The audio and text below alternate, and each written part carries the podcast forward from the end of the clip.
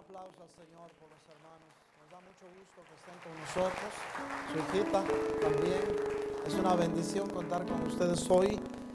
¿Habrá alguien más que vino por primera vez? Hermana ahorita es de casa.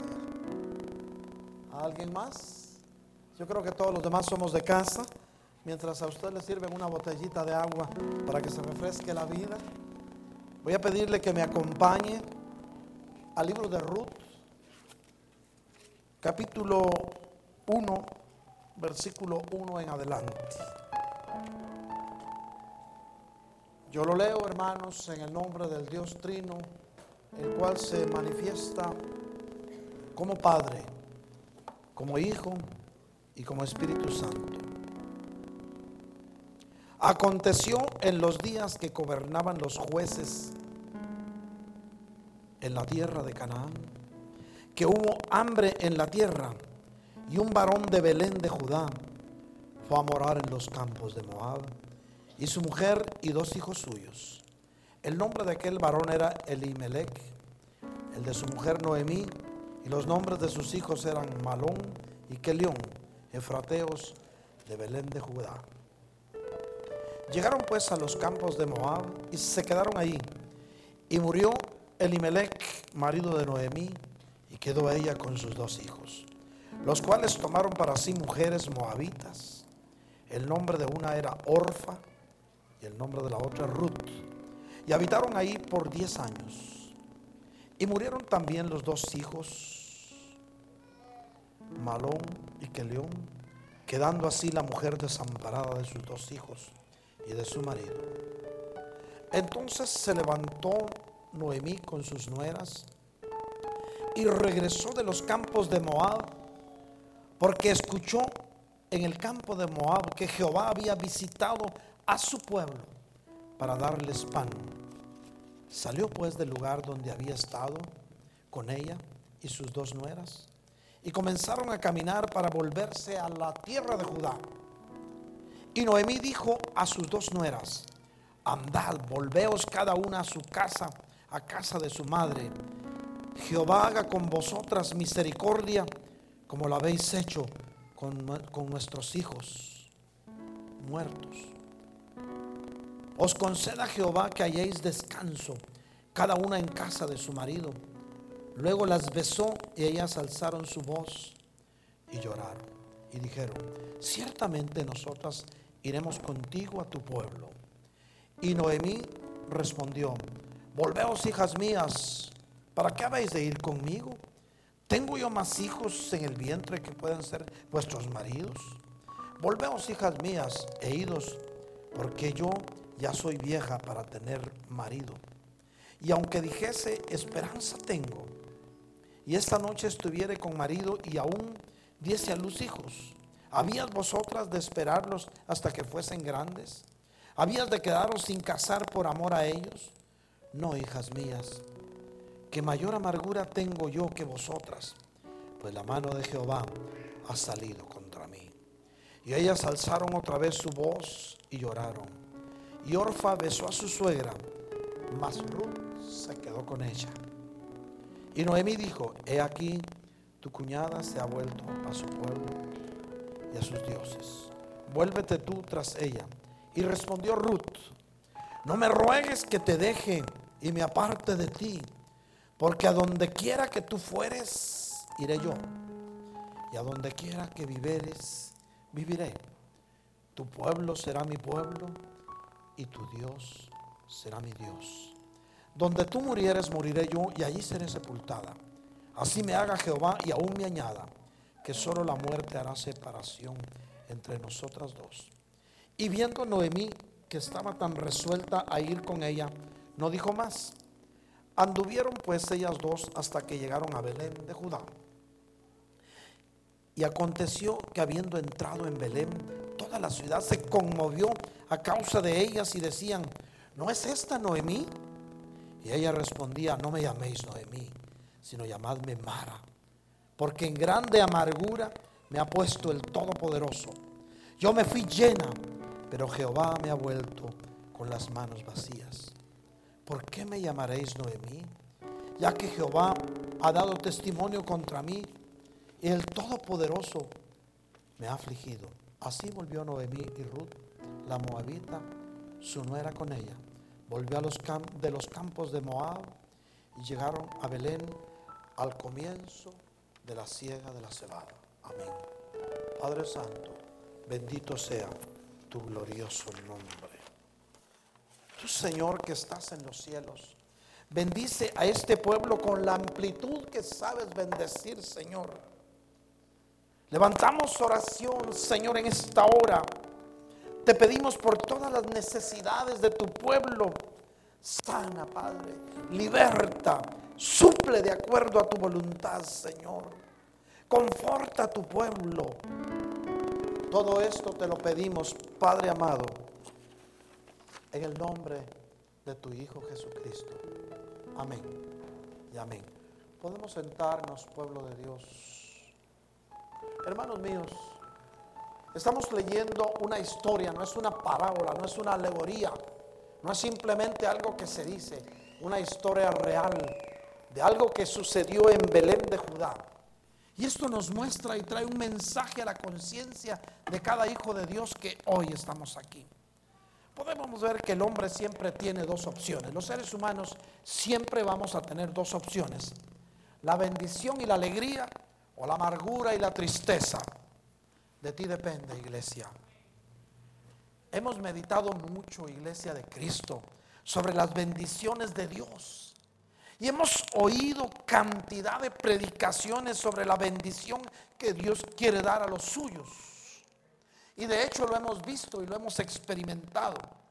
Es un tema encantador, hermanos, hablar del amor de Dios, del Dios que ama, del Dios que prodiga los suyos. Es maravilloso ver la historia de un Cristo que viene a la tierra lleno de misericordia y lleno de amor para salvarnos. Enviado por el Padre, viene a la tierra y recobra lo que estaba perdido.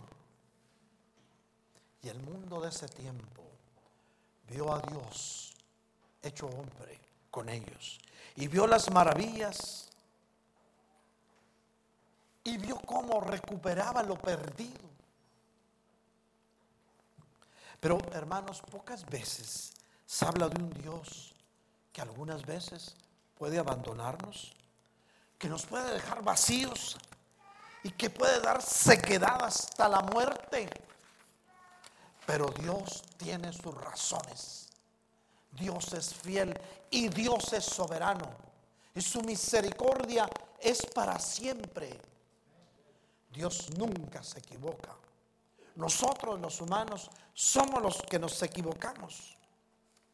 Pero veamos un poquito más sobre qué es el libro de Ruth. Es un libro que pocas veces se habla, pero que en las bodas se menciona. Sobre todo el pasaje ese, no me pidas que te deje, porque a donde vayas yo iré. Y tu pueblo será mi pueblo y tu Dios será mi Dios. Y el novio emocionado se lo dice a la esposa. Esperamos en Dios que lo cumpla, desde luego, ¿verdad?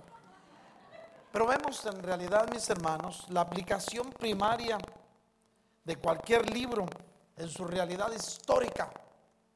Es una moraleja, una enseñanza, porque la Biblia se hizo para cambiar vidas. Y la Biblia nunca puede equivocarse porque fue inspirada por Dios. más de 40 autores en diferentes lugares y escenarios pero el mismo espíritu que las inspiró. Pero vemos, mis hermanos, cuándo y cómo sucedió esta historia. Esto sucedió, mis hermanos, en un periodo especial de la historia del pueblo de Dios. Fue el periodo de los jueces. Esto es después de Moisés y poco antes de que empezaran las monarquías, pues poquito antes de, de que empezara el rey Saúl, que fue el primer rey de Israel. Entonces vemos que este libro, mis hermanos, establece bases para que Belén esté en la historia mesiánica. Recordemos que Belén quiere decir la casa del pan. Porque el Señor Jesús nació en Belén, mis hermanos. Cuando los pastores que pastoreaban los rebaños la noche del nacimiento del Señor Jesús recibieron las buenas nuevas del nacimiento de Jesús estando pastoreando en los campos de Ruth y de Moab. escenario de la historia que acabamos de leer. Hermanos míos, si nos damos cuenta, vemos que en esta pequeña historia se encuentran realmente la revelación del Mesías. Y hasta, si lo podemos ver en figura, en tipo, en alegoría, hasta nos marca que el Mesías se sentará a reinar como rey de reyes y señor de señores en el milenio. Pero hermanos míos, ¿qué sacamos de esta historia? Dios quiere hacerte volver. Si vemos a lo largo de esta historia, mis hermanos, solo Dios dejando vacía a Noemí podría hacerla volver a la tierra de donde salió, donde Él quería que estuviera. Es decir, tenerla donde Él sabía que iba a dar frutos. Dios permitió sacar a Israel de la esclavitud y lo cumplió y les dijo, te llevaré a la tierra que vierte leche y miel.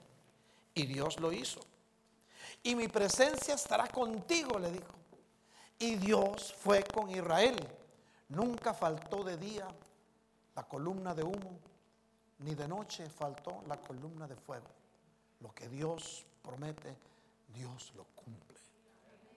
Pero nosotros necesitamos ser obedientes a la voz de Dios. Si vemos en la casa del pan, ahí estaba Abimelech, ahí estaba Noemí, ahí vivían. Y en esa casa había abundancia. Pero Dios lo que va a usar lo prueba. Probó la luz. Dice la Biblia en Génesis. Y Dios hizo la luz. Y luego dice, y vio que la luz era buena. Para ver que era buena tenía que probarla. Entonces, en ese tiempo llegó una hambruna. Había hambre en la tierra del pan. Dios sabía lo que estaba haciendo. Dios al que es hijo le manda pruebas para que después de salir de una prueba podamos salir más fortalecidos. Si pasas el test hoy, ese test no te lo vuelven a pasar otra vez.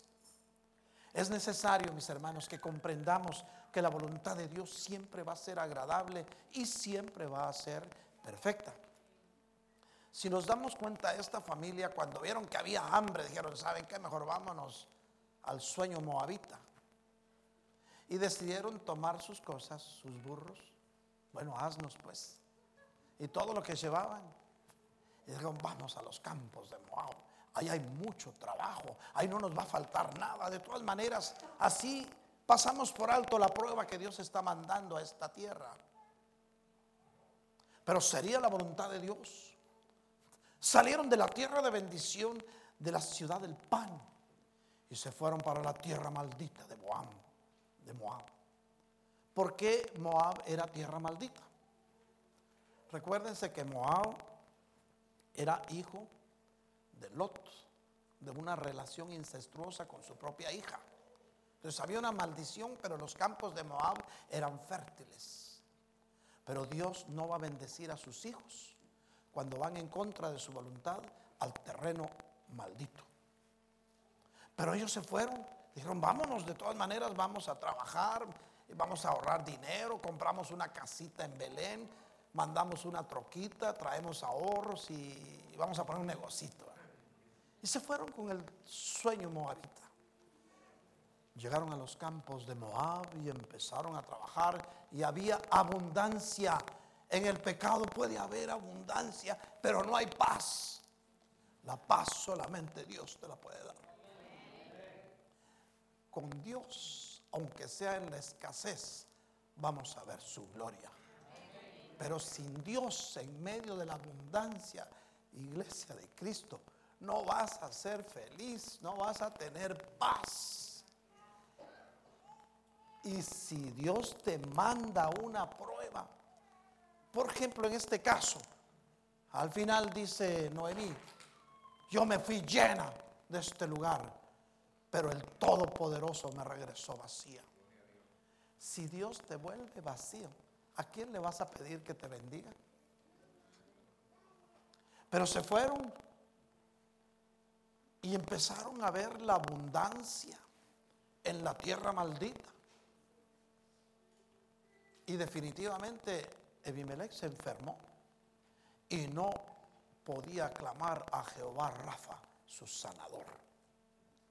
Aunque estés en la abundancia, pero estás en la tierra de pecado, a donde Dios no te mandó, no vas a poder pedirle a Dios que haga un milagro en tu vida. Y si se lo pides, no lo vas a recibir. Porque Dios solo bendice a aquel que está dentro de su voluntad en la tierra que Él lo quiere tener. No te vayas fuera de la voluntad de Dios a donde Dios no te mande. Quédate donde estás aunque haya pruebas, que a su tiempo Dios enviará la bendición. Aquella familia empezó a ver las pruebas. Se enferma Abimelech y por más que Noemí oraba, Abimelech cerró los ojos y durmió y se murió. Y entonces dice, ¿y ahora quién podrá ayudarme? Bueno, tenía sus dos hijos. Dice, bueno, tengo los dos hijos, van a trabajar, ellos me van a pagar la renta del apartamento, van a pagar la letra de mi carro y, y, van a ahorrar y nos vamos a regresar otra vez a Belén con mucho dinero. De repente le entregan sus hijos a las hijas de maldición, a dos moabitas, a Orfa y a Ruth. Entregaron sus hijos. Miren, cuando estás en la tierra de pecado, puedes entregarle a tus hijos a gente maldita. Ten cuidado a dónde vas.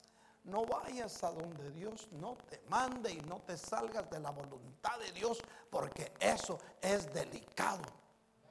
No hay cosa peor que tener sequedad en el alma, que estar con las manos vacías espirituales, aunque tengas arsenales de granos básicos, aunque tengas cuentas de bancos grandes, pero si no tienes paz, no vas a ser feliz. Esa es la razón porque muchos con millones en los bancos de Suiza y en los bancos extranjeros para no pagar taxes, se vuelan la tapa del cerebro de un balazo.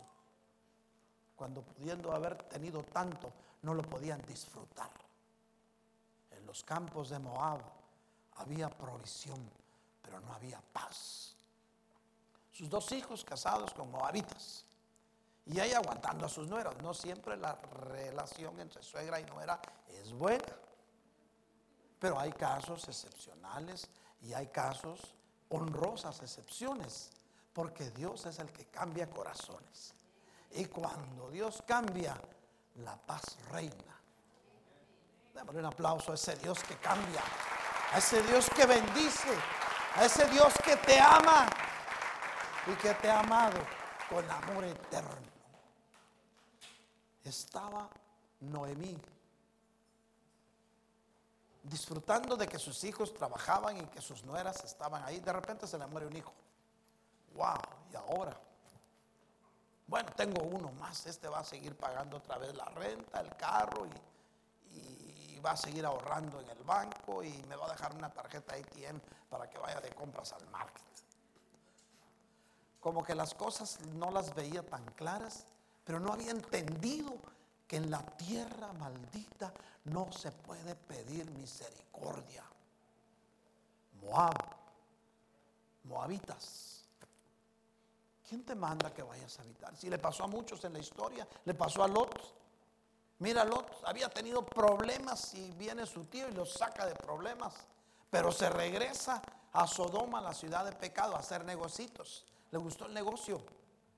Y todo lo que pudo haber ganado en los negocios de Sodoma, nada sacó. Salió con las manos vacías, con sus hijas jalando y todavía hasta su mujer se volvió atrás y se convirtió en sal. Por irse a la tierra de pecado, salió sin nada. Todo lo que ganes en contra de la voluntad de Dios se te va a hacer agua. Pero la bendición que Dios te dé, nadie te la va a quitar. Porque Él prometió reprender al devorador por ti. Él te ama y te ha escogido. Y eres hija de Dios y eres hijo de Dios llamado a disfrutar de las bendiciones del Padre. Porque para eso te plantó Dios sobre la tierra, para bendecirte, pero también para que escuche su voz y haga su voluntad. Pero a Noemí se le muere el otro hijo y se queda sin nada. Y dice, hoy sí, se me derrumbó todo. Hoy sí dijo, ¿y ahora quién podrá ayudarme? Sucede que como Dios nunca va a dar una prueba más fuerte de la que nosotros podamos resistir, el tiempo de la prueba había sido levantado en Belén de Judá. Y logró saber la noticia hasta allá a través de la televisión, de internet o yo no sé de qué. Noemí logró darse cuenta que Dios había visitado a Belén y que en la casa del pan había nuevamente abundancia y que era tiempo de cosecha. Y dijo, let's go home. Y sus nueras empezaron a caminar con ella. Y subieron lo que pudieron a la ven y empezaron a caminar de los campos de Moab para Belén de Judá. En el camino les digo, ¿saben qué muchachas? Go back, go back. Yo no tengo nada que ofrecerles, ya estoy vieja, les digo. Es que nosotros te amamos, suegrita, les digo. Pues sí, pero miren, yo ya no tengo marido y aunque consiguiera marido ya estoy vieja. Es más, le digo, si hoy tuviera marido y quedo embarazada, no van a esperar ustedes a que crezca el hijo que tenga para casarse con ella. Mejor vayan de regreso con sus papás. Allá tal vez consiguen alguien que se case con ustedes. Y aquellas insistían, la besaron, lloraron. Aquí hay un mensaje escatológico en este pedacito que yo quisiera que hiciéramos una pausa porque tenemos que entender, mis hermanos, que Dios de una o de otra forma quiere hablarnos en estos tiempos finales. Porque estamos conscientes que los tiempos que estamos viviendo son aquellos que dice la Biblia que en el final de los tiempos vendrán días difíciles. Por eso es que las historias bíblicas fueron escritas antes, pero nos habla Dios a través de ellas hoy. Yo estoy seguro que algunos de nosotros Dios nos está hablando en esta tarde. Si nos damos cuenta de las dos nueras, una le dijo, Orfa, te amo suegrita, me voy contigo, no me quedo, yo no me voy, yo no me quedo, mejor me voy, le dijo. Así como el corito, ¿verdad? Pero la besó y se fue de retorno. Se dio cuenta que el panorama no era tan agradable ir junto a la suegra a un lugar que no conocía. Sin embargo, viene Ruth, la fiel. Orfa es figura de aquel cristiano nacido de nuevo. Que dice, Señor, yo te amo, yo quiero seguir tus pasos, quiero estar contigo porque tú me bendices. Pero no cambia, se regresa otra vez al mundo. Esos son los que se van a quedar cuando Cristo venga por su iglesia. Orfas. Pero Ruth, Ruth, habían planes de Dios para Ruth la moabita. Cuando decides dejar la tierra de pecado, Dios te va a exaltar. Y te va a exaltar hasta las alturas. Ruth le dice, me pides que te deje, porque a donde vayas yo iré. Tu Dios será mi Dios y tu pueblo será mi pueblo. Y donde tú mueras, ahí que me entierren. Bueno, ahora siendo así, vámonos. Ya se vinieron caminando. Pero cuando entraron a Belén de Judá, Belén no es una tierra, no es una ciudad muy grande. Aún ahora no está tan grande Belén. Eh, yo creo que tiene como cuatro calles nada más. y ahí está el, un templo de la Anunciación, así le llaman. Y siempre hay un rabino ahí este, ministrando. Pero vinieron para Belén e iban entrando por la calle principal y el pueblo se quedaba viendo. Miren esa mujer, cómo se parece a Noemí, la que se fue de aquí. Y algunos más abusados se acercaban. Oye, tú no eres pariente de Noemí, la que se fue de aquí. Yo soy Noemí. Pero ya no me llamen más Noemí. Noemí quiere decir placentera. La placentera, oigan bien lo que había pasado con la placentera. Ya no me llamen más Noemí, porque en grande aflicción me ha metido el Todopoderoso. ¿Sí? ¿Cuánto tiempo hace que te fuiste de aquí? Diez años. de Wow, como que te echaste 40 años encima. Imagínense cómo iba, ya vieja, delgadita, sin ánimos, con las señales de la amargura en su rostro. Mejor llámenme Mara, porque en grande amargura me ha metido el Todopoderoso. Yo me fui llena de aquí, le digo, pero regresé con las manos vacías. Hermanos míos, cuando nos vamos de la casa del pan, cuando nos apartamos de las cosas de Dios, quedamos vacíos. Ellos estaban en Belén, estaba llena, ¿para qué se fue, verdad? Ah, porque había hambre. ¿Y por qué no aguantaba un poquito? Un ayuno de 40 días no le caía mal. Mis hermanos que ayer estuvimos ayunando, ¿cómo se sintieron? ¿Estuvieron fortalecidos? ¿Y les gustó quitarse el ayuno? Un pollito asado, ¿verdad? Y olía rico. Eso, eso fue lo más tremendo del ayuno de ayer. Que estábamos ayunando aquí y allá afuera estaban asando pollo, entonces entraba el olor. Pero mayor sacrificio le entregábamos al Señor de eso. Por eso Dios lo recibió con buenos ojos y el pueblo será bendecido. Damos un aplauso al Dios que bendice, al Dios que todo lo puede, al Dios que no ha perdido una sola batalla y que no la va a perder contigo porque te ama. Dios te ama y te ha escogido. Entre muchos te escogió. Y hoy estamos de fiesta porque estamos en la casa del pan. Hermanos míos, veamos bien lo que estaba pasando con esta mujer. Estaba regresando a la casa del pan, pero regresaba vacía. El mundo así te regresa vacío. Aunque creas que los negocios que vas a hacer en el mundo van a ser muy fructíferos, vas a estar vacío espiritualmente. Y cuando estás vacío espiritualmente no vas a encontrar contentamiento, porque solo Dios puede dar paz. Paz aún en medio de donde haya tormentas. El Todopoderoso. Porque miren hermanos, el asunto es que si en grande aflicción la había metido el Todopoderoso, ¿a quién le iba a pedir que le quitara la aflicción? Nomás pongámonos a pensar en eso. Si estamos fuera de la voluntad de Dios, si estamos en el lugar donde Dios no nos mandó y fuimos por desobediencia, ¿con qué cara vamos a pedirle a Dios que haga un milagro en nuestras vidas? ¿Cuántos sabemos que Dios puede hacer milagros? ¿Cuántos sabemos que Dios actualmente está haciendo milagros? ¿Cuántos hemos visto milagros? Hemos visto milagros, aún en esta iglesia hemos visto milagros tremendos y aún milagros a larga distancia, hermanos. Ahí sabía el testimonio de un hermano que a ver si quiere contarlo aquí, si no lo quiere contar yo más o menos les voy a decir. Hace un tiempo le habían detectado cáncer a la mamá de un hermano muy querido de acá y puso un papelito de los que pedimos siempre para orar.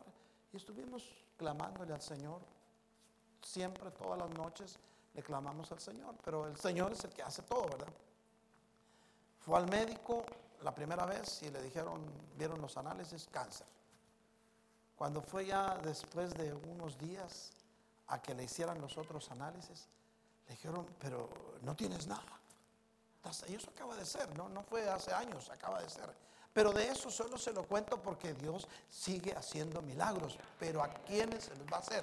Démosle un aplauso al Dios que hace milagros. Dios hace milagros a aquel que está dentro de su voluntad. Si no estamos dentro de su voluntad, de nada sirve clamar, de nada te sirve doblar rodillas a menos que sea para arrepentirte. Hermanos míos, el tiempo se acaba definitivamente necesitamos estar conscientes de lo que está sucediendo en este tiempo. Pero de algo podemos estar seguros, que Dios siempre cumple lo que promete. Fíjense que Dios prometió alimentar a su pueblo en el desierto y lo cumplió. Hizo llover maná del cielo. Hizo salir agua de la peña de Oreb. Pero por la rebeldía de su pueblo, mi hermano, los hizo dar vueltas en el desierto por 40 años. Hermano, nosotros hicimos conmigo la travesía de, Egipto para Beersheba, la primera ciudad de, Israel. Hicimos 12 horas, yo creo. Y el pueblo de Israel hizo 40 años. Por nuestra rebeldía, Dios nos deja dando vueltas en el desierto hasta que cambiamos, nos mete otra vez. A Canaán tenemos que pelearla, mis hermanos. Tenemos que pelearla. Y si ya estamos, tenemos que conservarla. Ese fue el gran problema de Elimelech y de Noemí. Noemí la placentera se fue llena. Elimelech, el padre de familia con sus dos hijos, que queriendo buscar nuevos horizontes fuera de la voluntad de Dios se fue solo perdió la vida. Hermanos míos, Dios quiere bendecirte, pero necesitamos ser fieles. Fieles a sus mandatos y escuchar su voz y hacer su voluntad. Sin eso no vamos a poder ver la gloria de Dios. Esta familia vivía en la casa del pan, hermanos. ¿Qué tenía que ir a buscar a, a Moab? Hermano, ¿qué tienes que ir a buscar a donde no te mandaron? Muchas veces dice, mejor me voy a otro lado a trabajar, que hay mucho que hacer. Y tu familia, bien, gracias. Yo la vengo a ver cada seis meses. Hermanos míos, no podemos, no podemos estar en una tierra donde no hay bendición. Fíjense, hermanos, que Moab, no solo el Moab era hijo del resultado de una relación de una relación incestuosa, pues un padre que tuvo relaciones con su hija y de ahí nació Moab.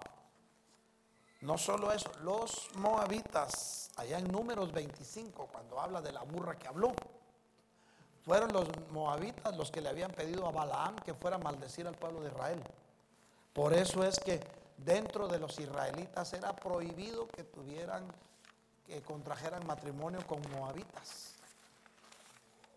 Sin embargo, estos ya estando ahí dijeron, pues están bonitas las moabitas y nos casamos con ellas.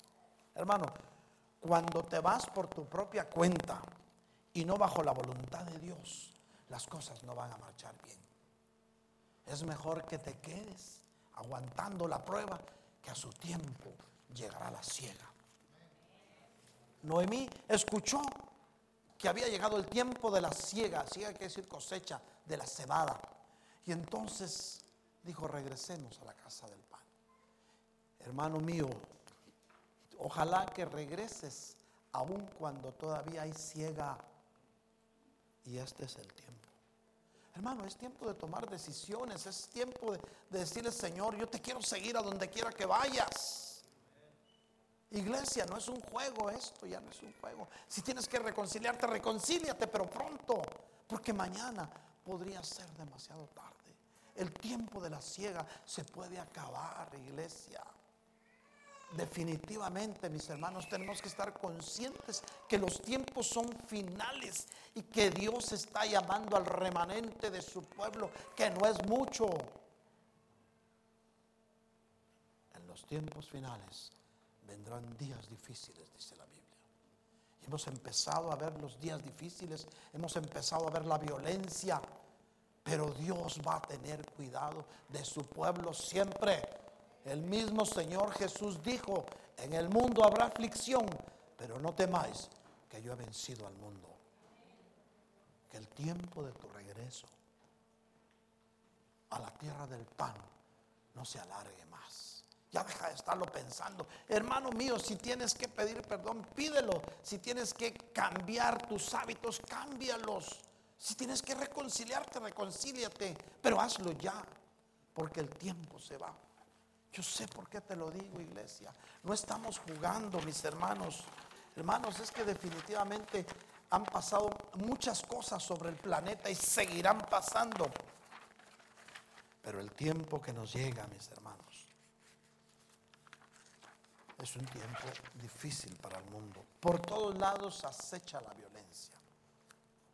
Tus hijos se van a la escuela y ¿quién te asegura que en la escuela no va a haber violencia? Solamente Dios los puede guardar. Pero para pedirle a Dios que te los guardes tienes que estar en el orden de Dios. Si no, ¿cómo le vas a pedir? Hermano, Dios nunca castiga innecesariamente.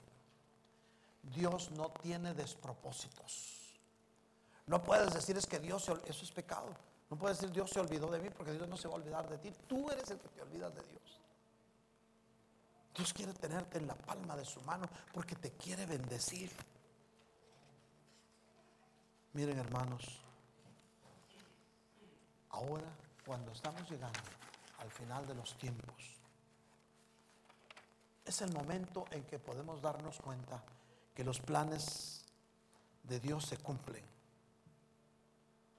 Y se van a cumplir, hermanos, como Él quiere que se cumplan. Veamos cómo se cumplieron los planes de Dios en esta familia. Ya con esa, ya, ya, ya se aburrió ustedes tanto de estar oyendo de, de Noemí. Pero es importante que recibamos el mensaje que Dios tiene para tu vida. Mira nomás. Dios tenía que regresar a Noemí de la tierra del pecado. Tenía que regresarla a la casa del pan porque era una verdadera hija. Al que es hijo, Dios lo regresa. Tú eres hijo, tú eres hija, a ti Dios te regresa a sus caminos. Yo no sé cómo ni cuándo, pero Dios te rescató. Tal vez en el momento más difícil de tu vida, tal vez cuando creías que todo se derrumbaba, viene el Señor y usa a alguien y te trae a sus caminos.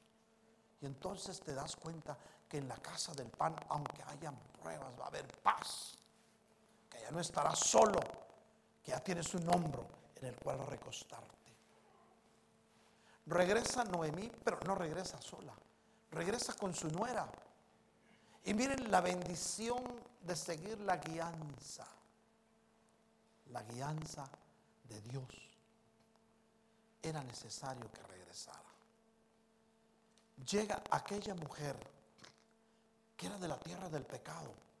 Venía a una tierra diferente, con costumbres diferentes, con religión diferente, con todo diferente.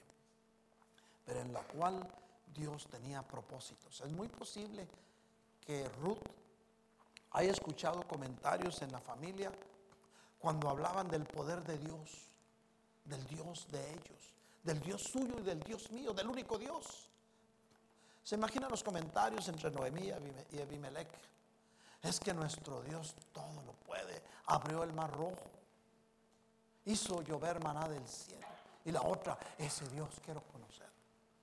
Cuando tú hablas de las maravillas que Dios hace en tu vida, la gente va a querer conocer a ese Dios, pero no te quedes callado. Porque si tú te callas, las piedras abrirán. Una familia, aunque estaba en pruebas, estaba evangelizando. Hermano, aunque estés metido en pruebas, no dejes de contar las maravillas que Dios te hizo. Claro, tenemos que ser sabios, hermano. Por ejemplo, Dios puede enviar sequedad por nuestra desobediencia. Pero si entramos en obediencia, Dios la cambia y te da abundancia.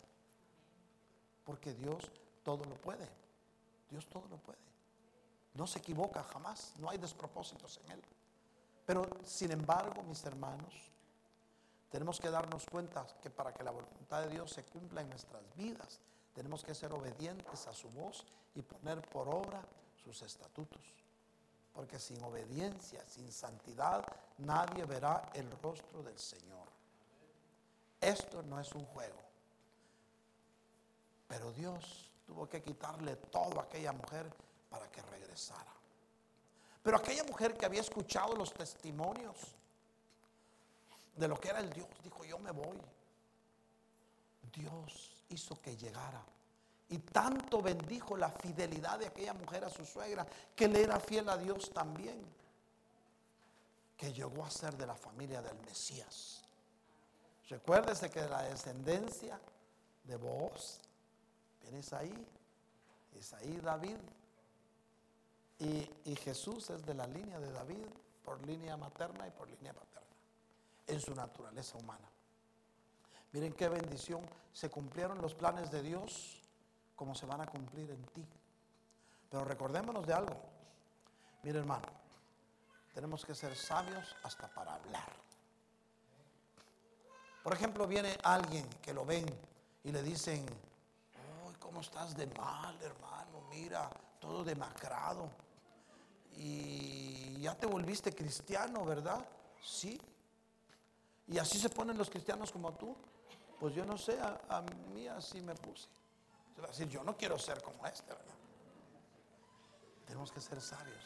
Sin embargo, si te ven lleno de vida, si dice Cristo me salvó, solo Cristo sana, salva y liberta, he visto su gloria. Hermano, todos te van a decir tan feliz que está. Y te van a decir, mire, hermano, oye, dime dónde consigues de esas pastillas para estar contento. Vente allá en la iglesia y ahí va detrás a la iglesia contigo y cuando llega se da cuenta que no son pastillas, que es el evangelio de poder que puede cambiar vidas. Démosle un aplauso al Señor, hermanos. Los planes de Dios se cumplen, hermano. Es asunto de retornar y de volver. Dios te quiere sacar del lugar donde has sufrido, iglesia, para llevarte a la tierra de provisión. Noemí regresó a Belén en tiempo de la cosecha de cebada. Procura que tu retorno, mi hermano, sea en tiempo de cosecha. Porque vendrán tiempos sobre la tierra que la gente correrá de costa a costa, de mar a mar, y no encontrarán contento ni alimentos, y tendrán para comprarlo, pero no habrá alimentos. Ahora es el tiempo, hermanos míos. Es ahora, mañana. Mañana podría ser demasiado tarde. Dios quiere bendecirte. De eso podemos estar seguros porque eres hijo, porque eres hija. Dios quiere sacarte del lugar donde has sufrido para llevarte a la tierra de abundancia. Dios trabaja en un plano más elevado que el nuestro, mis hermanos. Por eso es que a veces no lo entendemos. Dios puede tratar contigo en disciplina para traerte de regreso y a tiempo. La disciplina de Dios siempre va a ser para bien. Pero Dios respeta tus decisiones, iglesia. ¿Acaso trajo arrastrada a Orfa? Se regresó, se regresó. Ruth fue obediente y pasó a formar parte de la familia de Cristo. ¿Cuántos queremos ser parte de la familia de Cristo? Es tiempo de retornar, hermano. Yo sé que muchos de los que están aquí están pensando a retornar, tal vez no a, a retornar a un lugar, pero a retornar a como vivías antes, a la paz que tenías antes. Es tiempo, mis hermanos, de reconciliación. Porque vendrán tiempos en que la gente tendrá hambre, mi hermano, y aunque tenga para comprarlo, no habrá alimento por ningún lado. Procuremos, hermanos, regresar todavía tiempo de cosecha. Yo sé por qué te lo repito, iglesia. O usted vuelve, mis hermanos, y vuelve, o de repente va a volver después de la cosecha. ¿Cuál es su decisión? Porque entonces podría ser demasiado tarde. Si estás pensando irte, no te vayas, quédate. Si estás pensando reconciliarte, reconcíliate ya. Si estás pensando en lo, que lo material es mejor que lo espiritual, no pierdas la cabeza, iglesia. Si piensas que lo material te va a dar más felicidad y paz que lo espiritual, no te enloquezcas, no pierdas la cabeza. Dios quiere bendecirte y quiere ponerte en la casa del pan. No consiste la felicidad del hombre en la abundancia de los bienes que posea, sino en la paz espiritual que haya en su interior. De eso va a depender. Tu felicidad no depende en que tengas mucho. Tu felicidad depende de la paz espiritual que hay adentro de ti. Porque si tienes paz espiritual, todo lo demás se te va a hacer fácil. Dice la palabra de Dios, buscad primeramente el reino de Dios y su justicia. Y todo lo demás vendrá por añadidura. Esta es una tarde para cristianos, hermanos, hermanos de la alabanza. Vamos a alabar al Señor. Es una tarde para cristianos